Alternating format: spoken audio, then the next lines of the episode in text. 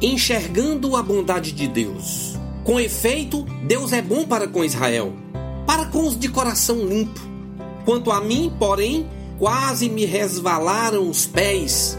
Pouco faltou para que se desviassem os meus passos, pois eu invejava os arrogantes ao ver a prosperidade dos perversos. Não partilham das canseiras dos mortais, nem são afligidos como os outros homens. Quando o coração se me amargou e as entranhas se me comoveram, eu estava embrutecido e ignorante.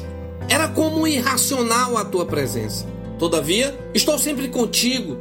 Tu me seguras pela minha mão direita. Não há outro em quem eu me compraza na terra.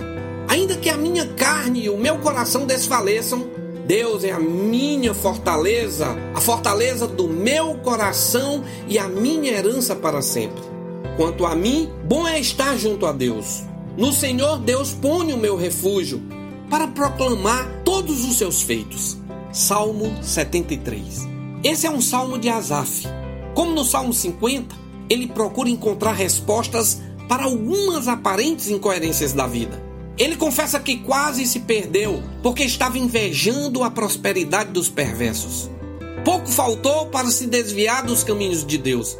Gosto da tradução do Eugene Peterson na Bíblia a Mensagem, quando diz: Quase deixei Deus escapar Quase deixei de ver a sua bondade porque estava olhando para o outro lado. Em todo o tempo, precisamos olhar e enxergar a bondade de Deus. Eu quero orar com você. Pai, a tua bondade é a causa do nosso arrependimento.